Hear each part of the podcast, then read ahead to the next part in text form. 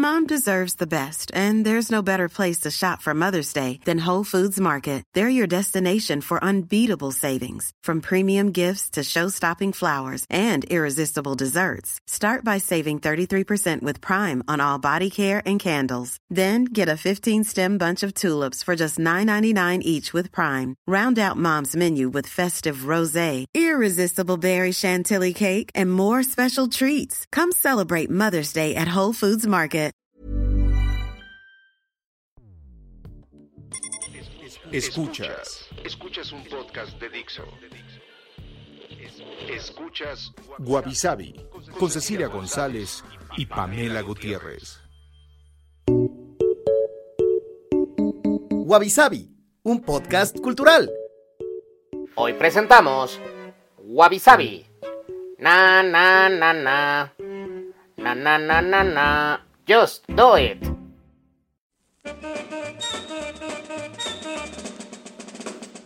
Hola, bienvenidos a un episodio más de Wabi Yo soy Pamela Gutiérrez. Y yo Cecilia González. Y empezamos el mes de junio buscando recordar nuestras tiernas infancias y todos los productos audiovisuales que consumimos y que nos acompañaron durante la década de los noventas. En este primer episodio vamos a hablar de los 10 programas televisivos que más nos marcaron. Series, caricaturas y concursos de las que todavía nos acordamos de diálogos y canciones y que empezaron a transmitirse en los 90 o que todavía tenemos playeras. Y para 10 años de contenido televisivo hay una cantidad de programas infinita que no pudimos mencionar por tiempo. Y de otro lado, pues también tuvimos que descartar este, algunos shows que nos encantaban, como Los Caballeros del Zodiaco, Los Thundercats, los Muppets Baby, Fraggle Rock, Snorkel, Full House, las Tortugas Ninja, porque realmente esos shows empezaron en los años 80, pero tuvieron cierta continuidad en los 90. Entonces, por eso no los contamos como totalmente noventeros. O algunas telenovelas tipo Beverly Hills 90-210, porque estamos muy chiquitas para ver esas cosas, ¿no? Pero bueno. Sí, bueno, también hay que pensar eso, ¿no? Hay programas como Twin Peaks o Melrose Place, que sí, son noventeras, pero pues un morrito ahí imberbe no iba a ver o lo veía y no entendía nada. Entonces, por eso las omitimos. Oh, avisabi. Wabi 10. Animaniacs.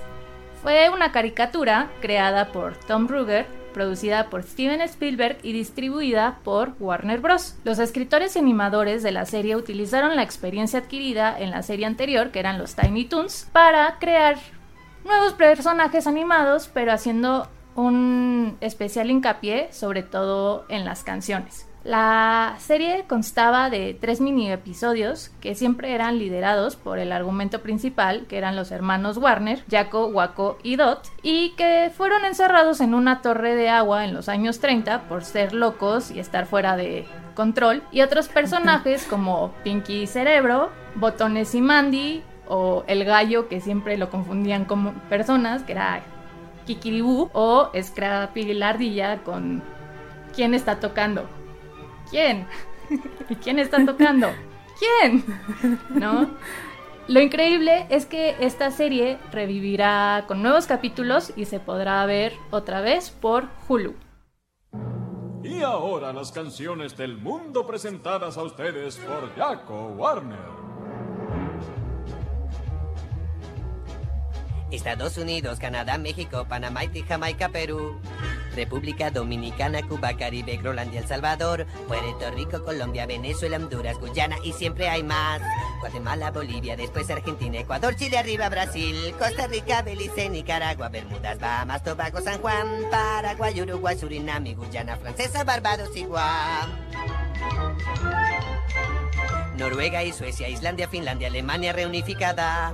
Suiza, Australia, Checoslovaquia, Italia, Turquía y Grecia, Polonia, Rumania, Escocia, Albania, Irlanda, Rusia y Oman, Bulgaria, Arabia Saudita, Hungría, Chipre, Irak e Irán, y Siria, el Líbano, Israel, Jordania, el Yemen, Kuwait y Bahrein, Holanda, el Ducado y Bélgica, Portugal, Francia, Inglaterra y España. India, Pakistán, Birmania, Afganistán, Tailandia, Nepal y Bután, Camboya, Malasia, Bangladesh y Asia, China, Corea y Japón, Mongolia y Laos, el Tibet, Indonesia, Islas Filipinas, Taiwán, Sri Lanka, Nueva Guinea, Sumatra, Nueva Zelanda, Borneo y Vietnam, el Túnez, Marruecos, Uganda, Angola, Zimbabue, Djibouti, Botswana, Mozambique, Zambia, Suazilandia, Gambia, la Guinea, Argelia y la Ghana. Burundi, Lesoto y Malawi, Togo, el Sahara español ya no está. Níger, Nigeria, Chad Liberia, Egipto, Benín y Gabón, Tanzania, Somalia, Kenia y Mali, Sierra Leona y Argel, Dahomey, Namibia, Senegal, Libia, Camerún, Congo, Zaire, Etiopía, Guinea, Bissau, Madagascar, Ruanda, Mallorca, Caimán, Hong Kong, Abu Dhabi, Qatar, Yugoslavia, Creta, Mauritania y Transilvania, Mónaco, Liechtenstein, Malta, Palestina, Fiji, Australia y Sudán. 9. Para esta posición, digamos que elegimos un poco un canal, VH1, que como su canal hermano MTV, empezó con un enfoque musical y luego terminó en realities y estas cosas que supongo que alguien ve, pero nosotras no. Pero en los 90 tuvo una serie de formatos de programas que la distinguieron no solo de MTV, sino también de muchos otros canales. El primero, y creo que es el más famoso, es VH1 Storytellers, que era un programa de una hora donde diferentes artistas se presentaban frente a una audiencia pequeña y contaban la historia de las canciones que interpretaban. Entonces realmente no tocaban tantas canciones, pero te iban contando de, no sé, las cinco que elegían, eh, de dónde salieron. El primero fue Ray Davis, mientras hacía una gira que de hecho se llamaba Storytellers y de ahí viene el nombre, pero pasaron por ahí Billy Idol, creo que Red Hot Chili Peppers, o sea, como que hay muchísimos artistas que han pasado por ahí. Otro de los programas era Behind the Music, que a diferencia de Storytellers, este se enfocaba en la biografía de los artistas y usualmente tenía material o entrevistas inéditas. El primer programa de Behind the Music fue con Milli Vanilli, eh, obviamente esto después del escándalo de, de, los Grammy, bueno, del Grammy que tuvieron que regresarlo, pero también cubrieron artistas como Alaya, Selena, esto post-mortem, las dos, Queen, Cher, Pantera, o sea, hasta ahorita porque no ha terminado la serie, digamos, tienen 244 episodios. Algunos repetidos con actualizaciones, pero bueno, seguramente encuentran un artista que les guste. Este era mi favorito, que se llamaba The Greatest, como los mejores, ¿no? Supongo, la traducción, y que era una serie que seguía el formato de conteo regresivo. Por ejemplo, tenían el de 100 Greatest One Hit Wonders o 100 Greatest Power Ballads y de otros temas. Y estos eran conducidos o por un comediante o por Mark McGrath, el cantante de Sugar Ray, dependiendo del tema, y cada canción eh, incluía comentarios de diferentes comediantes y actores para cada canción del conteo. Entonces, no sé, como que de repente se burlaban del artista o daban como su opinión personal o el significado personal de la canción. Y la verdad es que todas mis playlists y descargas salían de este tipo de conteos y todavía los busco en YouTube y los veo, pero porque son muy divertidos. Y el último de VH1, que fue también fue muy importante en los 90 fue Movies That Rock, que se enfocaba en películas alrededor del tema de la música y de músicos famosos. Y sí tenían producciones propias, pero a lo mejor algunos se acuerdan que todos los fines de semana pasaban estas movies that rock, como Footloose, Flashdance, la de Saturday Night Fever, o sea, como que se enfocaban en ese tema. 8. Para esta posición vamos a recordar una caricatura que fue producida por Walt Disney Television y se llama Recreo. Y esta cuenta la historia de un grupo de amigos que estaba conformado por el líder, TJ Wilder, Spinelli, Vince, Gretchen, Mikey y Gus, y cómo son sus aventuras escolares con las Ashleys, que era este grupo de populares que todas se llamaban igual, eh, los pequeños salvajes de Kinder, que a mí me mataban de la risa, porque siempre estaban pintados y como si fueran pigmeos eh, atacando a cualquier forastero. El soplón de la escuela, que era Randall. Y bueno, los adultos que se habían olvidado de divertirse y de ser niños. Y lo padre de esta caricatura es que ayudaba a crear empatía y a darte cuenta que cada persona diferente tiene pues al final diversos talentos, diversas personalidades y no por ser diferente es malo, sino al contrario puedes aprender de ella. De hecho, tienen también una película de recreo que tiene uno de mis chistes mensos favoritos de toda la vida. ¿Cuál es? Hay un villano y entonces lo que quiere es usar un rayo para acercar la luna o algo así. Este, bueno, para ararla. o sea, ya no, ahorita ya se me olvidó. Pero el punto es que quiere cambiar como los tiempos para que los niños vayan a la escuela todo el año. Entonces los de recreo lo quieren detener, pero entonces hacen un chiste de que tiene ah, un rayo tractor, ¿no? Para mover la luna. Y Mikey, que es todo bonachón y así, dice, oh no, quiere arar la luna. ¿No? es una tontería, pero me reí mucho con esto. Ah, y Mikey cuando cantaba. Sí. como Frank Sinatra. Era muy adorable. Sí. 7.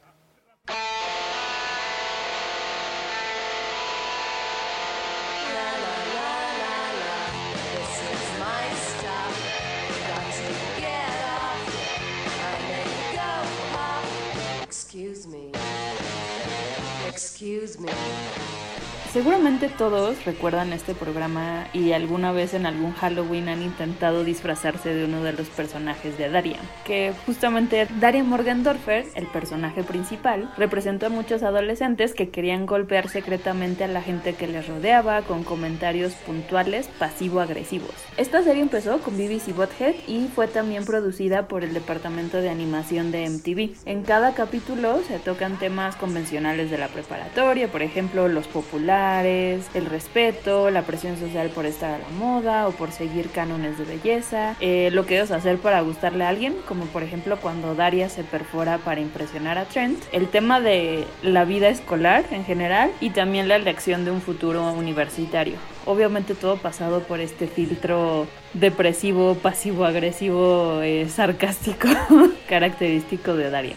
No, y además con un montón de notas culturales citando a autores como Edgar Allan Poe, a Jean-Paul Sartre, ¿no? a Joseph Conrad. Entonces era bastante divertido y era pues bastante Te identificabas. identificable, exacto.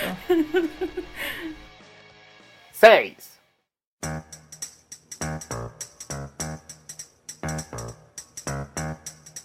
El príncipe del rap en Bel Air. Y esta es la historia, pongan atención, de cómo mi vida se transformó. Cambio de arriba abajo lo que nunca pensé y llegué a ser... Protagonistas, Will Smith. Este a mí me encanta, el, el puesto número 6. Y bueno, o sea, ¿quién no se sabe el rapcito y quién no por esta serie quiso aprender a jugar básquetbol? Y estoy hablando, bueno, Pamela no, pero el resto de los mortales como una. Tal vez sí. Entonces, esta serie protagonizada por Will Smith cuenta como un tipo normal de Filadelfia cambia de vida para ser enviado con sus tíos y así convertirse en el príncipe de rap o como se dice en inglés The Fresh Prince of Bel Air, ¿no? Y pues cuenta realmente este contraste de un chico adolescente que de estar prácticamente solo, eh, no exigirse nada en la escuela y juntarse con malhechores que asustan a su mamá y por eso lo mandan a California, empieza a verse envuelto pues en una dinámica de una familia que se procura, que se cuida, descubre cómo él puede ser un rol importante para proteger a su primita, cómo puede generar pues cierta complicidad con una persona totalmente diferente a él como era su primo Carlton o por fin tener una figura paterna que siempre le hizo falta y la encontró en su tío Phil. Y bueno, es una serie que te hacía reír, te hacía pensar, te hacía llorar y realmente todos los bailecitos eran una joya. Sí me acuerdo de justamente Will Smith fue a Graham Norton no hace tanto. Sí, con Alfonso Ribeiro. el primo ya se pusieron todos a bailar. la verdad es que no lo vi en su época. Fue hasta después como que vi algunos episodios. Pero sí me pasó un poquito que sí la sentí como que la vi a destiempo, ya sabes. O sea, como que me tardé.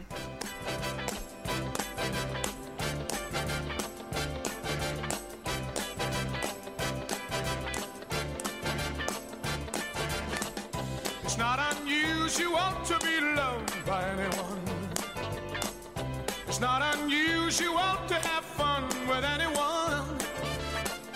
But when I see you hanging about with anyone, it's not unusual to see me cry.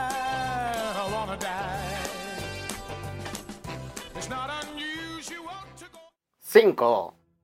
En este lugar tenemos a Cartoon Network que en los 90 fue la casa de caricaturas clásicas como Box Bunny y las Merry Melodies y todos los personajes creados por Hanna-Barbera como los Picapiedras, los Supersónicos y el Oso Yogi. Pero en esa década también empezó a tener sus caricaturas originales como el laboratorio de Dexter, que eh, bueno, Dexter siempre era interrumpido por su hermana Didi. De los mejores capítulos que nos acordamos es el de Omelette du fromage. que es un clásico. Otra caricatura original de Cartoon Network era Johnny Bravo, que... Hola, nena. ¿Alguna vez te han dicho que tengo unos ojos hermosos? Exactamente. Hola, nena.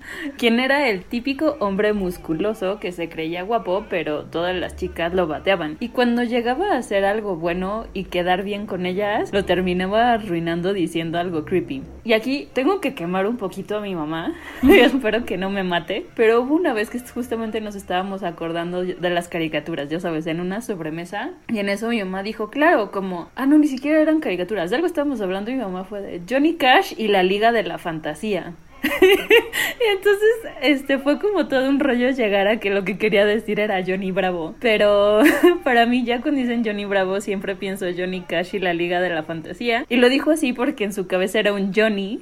¿No? Y pensó más bien en la Liga de la Acción, que salía en este programa de Nickelodeon, además de la competencia que se de Kablam. Pero bueno, para mí siempre será ya Johnny Cash y la Liga de la Fantasía. Otra caricatura original fueron las chicas superpoderosas.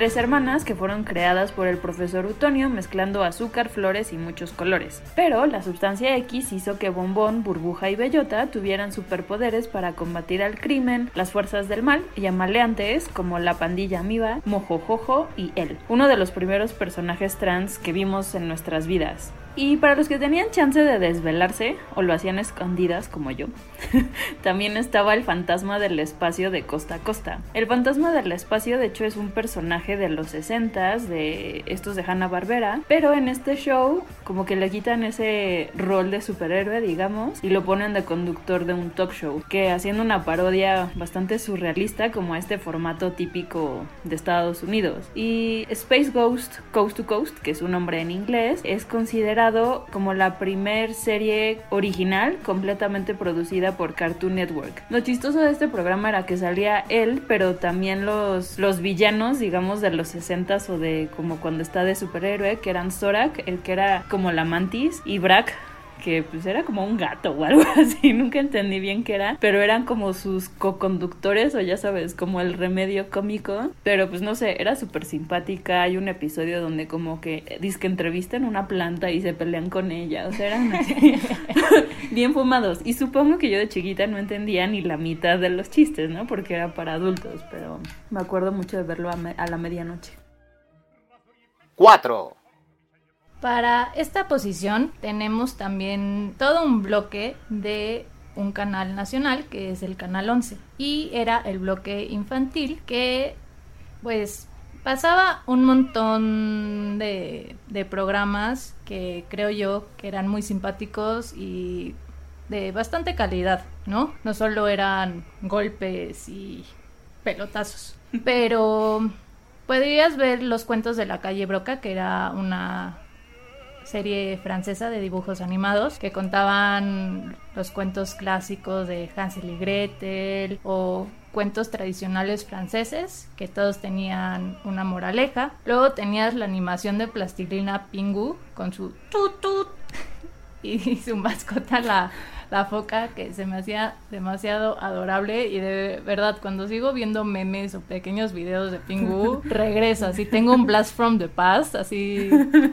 de ese pingüinito. También estaba... O como cuando está, uno de los memes que más me gustan de Pingu es el de cuando está haciendo como manualidades enojado y un corazón, pero así enojado. Así, cuando es San Valentín y le tienes que hacer una manualidad que no sabes hacer a tu novio. Y así. Exacto. Pero su ahí con su boquita de bubucela, bueno, me mataba.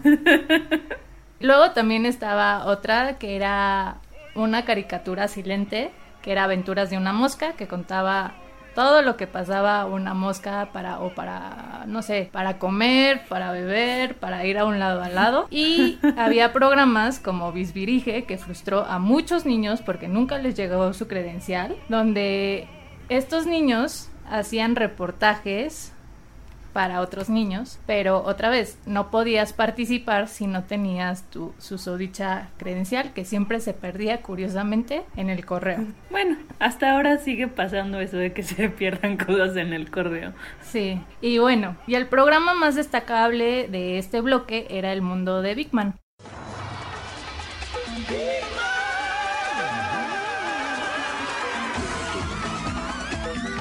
Protagonistas, Paul Salum,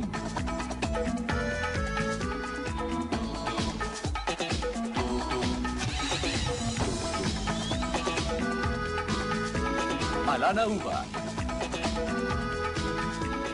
Donde Big Man junto a la rata Lester y su ayudante Lisa acercaban la ciencia a los niños pues de una manera didáctica y divertida, haciendo experimentos, haciendo chistes y realmente ha venido bastante veces a México porque fue un, un programa que marcó a muchos niños de los 90 y participó junto al Universum, el Museo de Ciencia de la Universidad Nacional Autónoma de México. 3.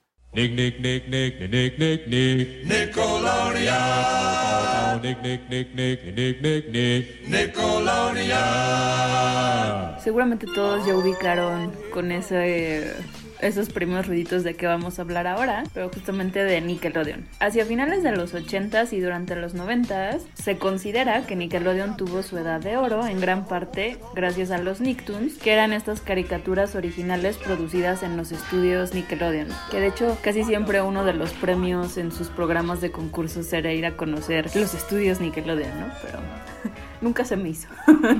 y las tres primeras Nicktoons fueron estrenadas el mismo día, que son Dog, Rugrats y el show de Ren y Stimpy. De esas tres, Rugrats fue la más duradera. Su último episodio fue transmitido en 2004. Y la serie eh, sigue la vida y aventuras de un grupo de bebés.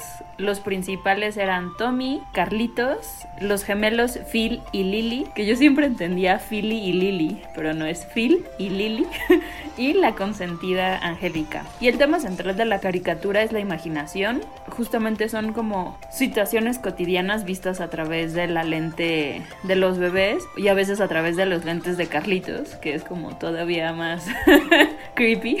Más miope el asunto. Exacto.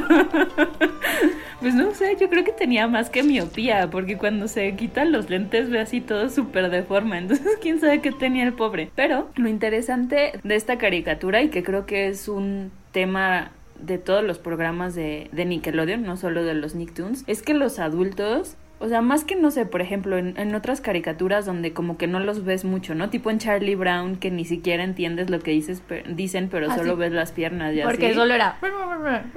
Ajá, exacto.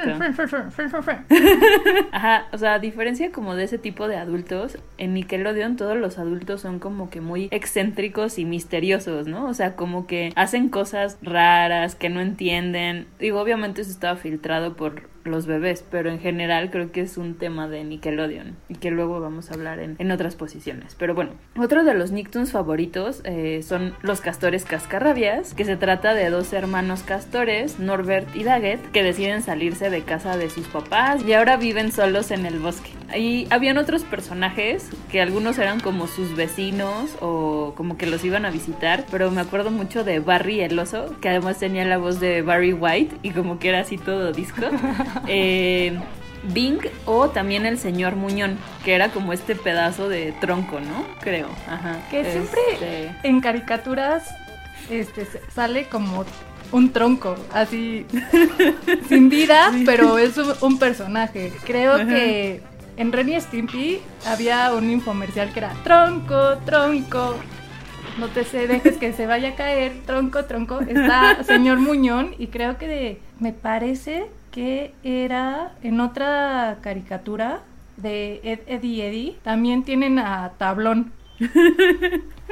Hay algo, hay un tema ahí con los troncos. Pero bueno, tengo que decir que gracias a esta caricatura salió el nombre de, de, un- de nuestro perrito Daggett, porque tenía esa misma cara de travieso. Otro Nicktoon clásico es Hey Arnold, que esta serie trata de la vida de Arnold justamente, que vive con sus abuelos, que son Phil y Gertrude, en una pensión. Y en cada capítulo Arnold tiene como diferentes problemas y retos, digamos, de vi- por vivir en la ciudad o ayudando a alguno de los inquilinos de la pensión. Y bueno, casi siempre lo, lo siguen su mejor amigo Gerald y su como bully slash fan este Saseng Helga, ¿no? Ay, que hasta tenía Helga. pero estaba muy creepy tenía su altar con, Con- chicles Masticado por Arnold. Sí. exacto o sea era como raro no pero bueno estos son como nuestros favoritos, pero otros Nicktoons noventeros fueron La vida moderna de Rocco, que siempre me acuerdo del episodio de la apendicitis de Rocco y la liposucción de Heffer, por alguna razón. Yo me acuerdo también de uno que era, ¿ves la tortuga? Ajá. Que siempre tenía pánico escénico, pero siempre que tenía pánico escénico había como un charco. Era muy extraño. O sea, siento que si, si las veo ahora ya entendería muchas cosas. Sí. Eh, hay monstruos también, que eran justamente estos monstruos que vivían como en un basurero y salían por la alcantarilla, pero también tenían su corazoncito. Kablam, que era más bien como un programa de revista literalmente y tenían como diferentes series adentro. Cat Dog, The Wild Thornberries, Bob Esponja, que de hecho empezó, creo que es en el 99 justamente, y Rocket Power. 2. En segundo lugar, y un poco siguiendo con el tema de Nickelodeon, pero ya no de caricaturas, tenemos Las aventuras de Pity Pit. Es una serie de comedia creada por Will McRobb y Chris Viscardi para Nickelodeon sobre dos hermanos que se llaman Pete Grigg. Por eso tenían como la, la diferenciación de Big Pete y Little Pete, porque pues los dos se llamaban igual y los dos eran pelirrojitos, ¿no? Y bueno, los dos están rodeados de personajes excéntricos y tienen un buen de aventuras aquí surrealistas. Por ejemplo, eh, de personajes está Artie, el hombre más fuerte del mundo, Petunia, que es un tatuaje que tiene Little Pete, que además tenía que como 12 años, entonces... Sí, 10 años. Este- Y tenía ahí Ajá. en el antebrazo toda una sirena que además la movía y nadaba. O estaba también la placa de mamá, la placa en el cerebro que captaba estaciones de radio. Habían otros villanos, digamos, que eran Paper Cut, porque siempre justo se estaba cortando con papel o una cosa así. O Pete Stain, porque siempre estaba todo sudado y apestoso, ¿no? Y bueno, tenía También- manchas en el sobaco. Exacto. que, que así se traduce. Exacto.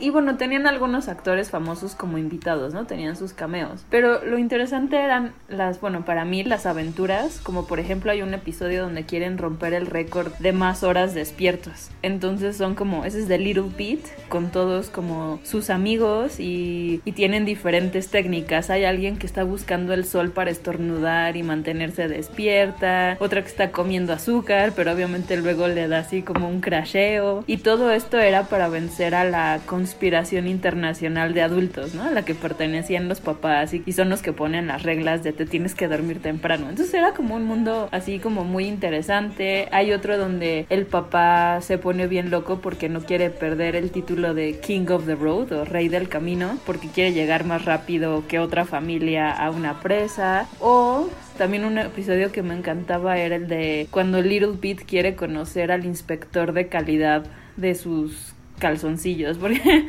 los vendían como en paquetes y venían como el sello del inspector de calidad no sé cuál, y él así decía, este, este duda de ser lo máximo, porque son perfectos, ¿no?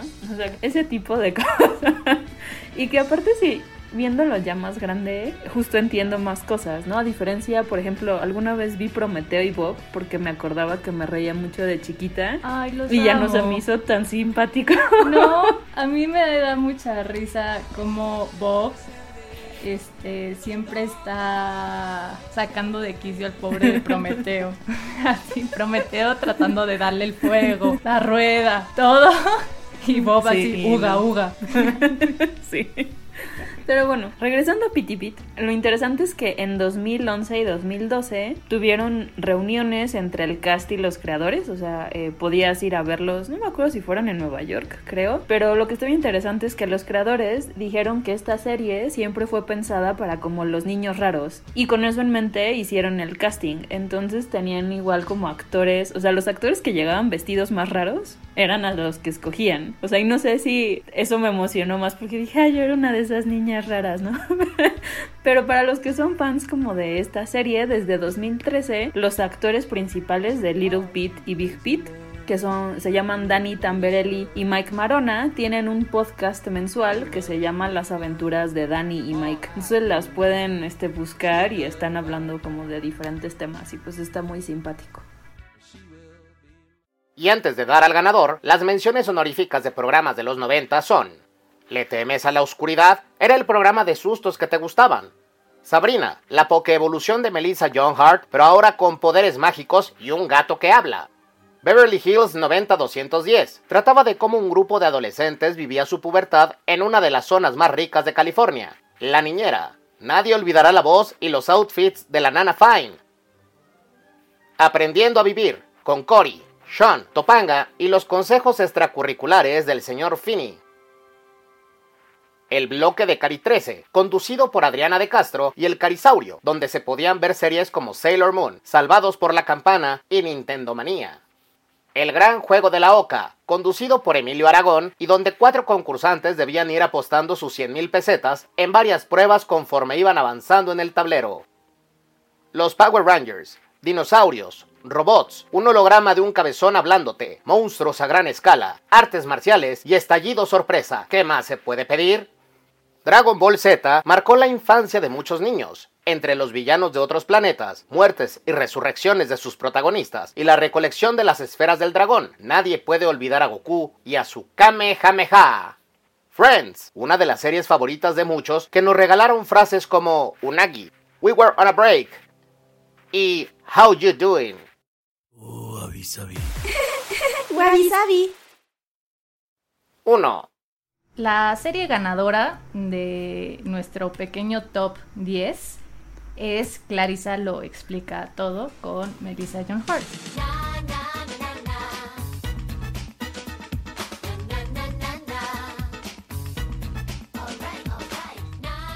Y esta, curiosamente, fue la primera serie que rompió la cuarta pared y era protagonizada además por una adolescente mujer.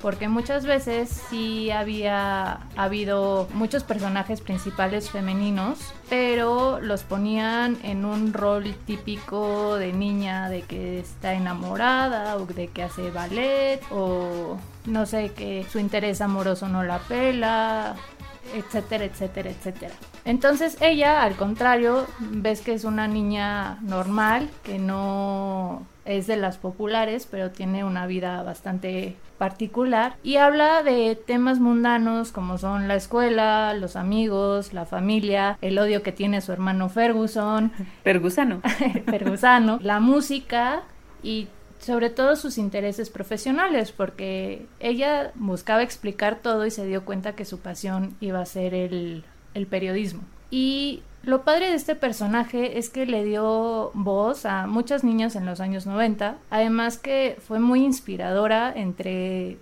los conjuntos de moda que hacía, de ponerse leggings y encima shorts con parches y combinaba un montón de texturas. También su cuarto era increíble, tenía un enorme reloj Swatch eh, en la pared.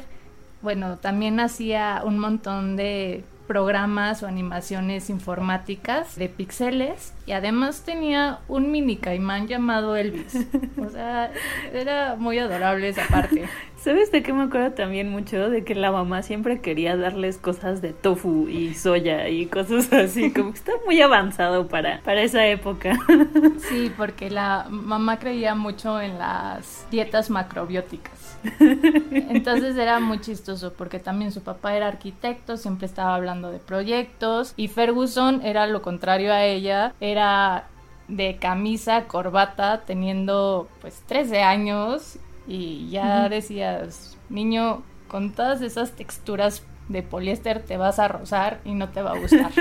Disfruta la vida, relájate.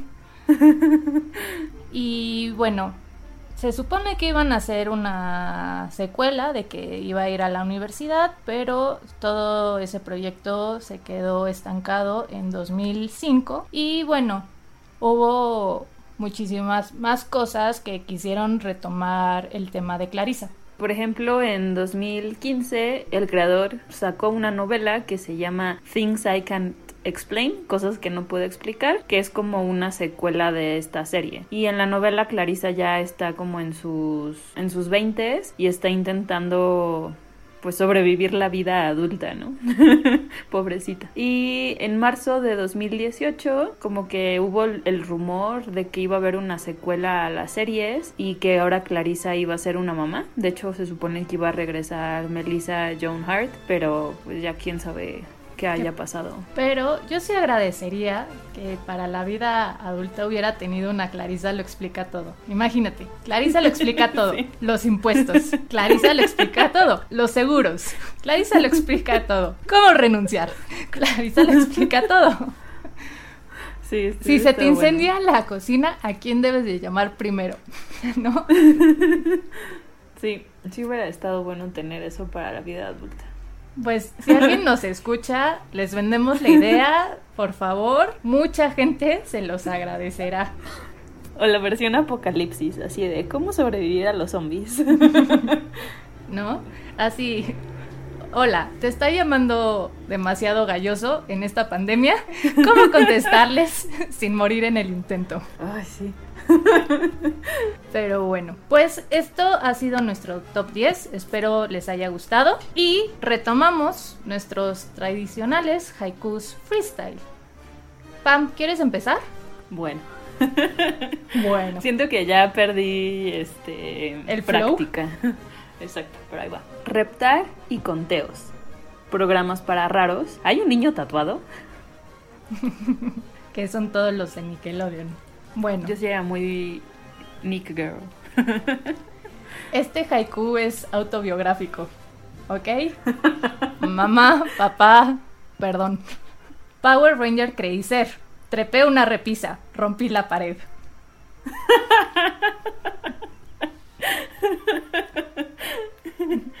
That's a true story. Interrumpí la clase de piano de mi mamá de una manera muy particular. ¿No hay fotos? Eh, me temo que no. Pero sí estuve bastante tiempo regañada y castigada. Pero bueno, pues eso ha sido todo por hoy. Por favor, déjenos sus comentarios. Queremos saber si se nos olvidó alguna serie o programa. Y ya saben que pueden escribirnos en nuestras redes sociales, que son arroba guaguaguabisabi, o en nuestra nueva página de internet, que es guaguaguabisabi.com. Y nos escuchamos la próxima semana, siguiendo con este tema noventero. Yo soy Cecilia González. Y yo soy Pamela Gutiérrez. Tengan Bye. muy linda semana. Bye.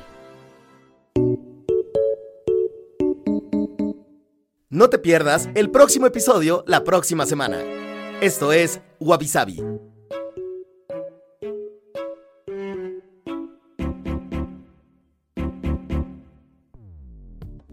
Dixo presentó Wabi con Cecilia González y Pamela Gutiérrez. La producción de este podcast corrió a cargo de Verónica Hernández. Coordinación de producción, Verónica Hernández. Dirección general, Dani Sadia.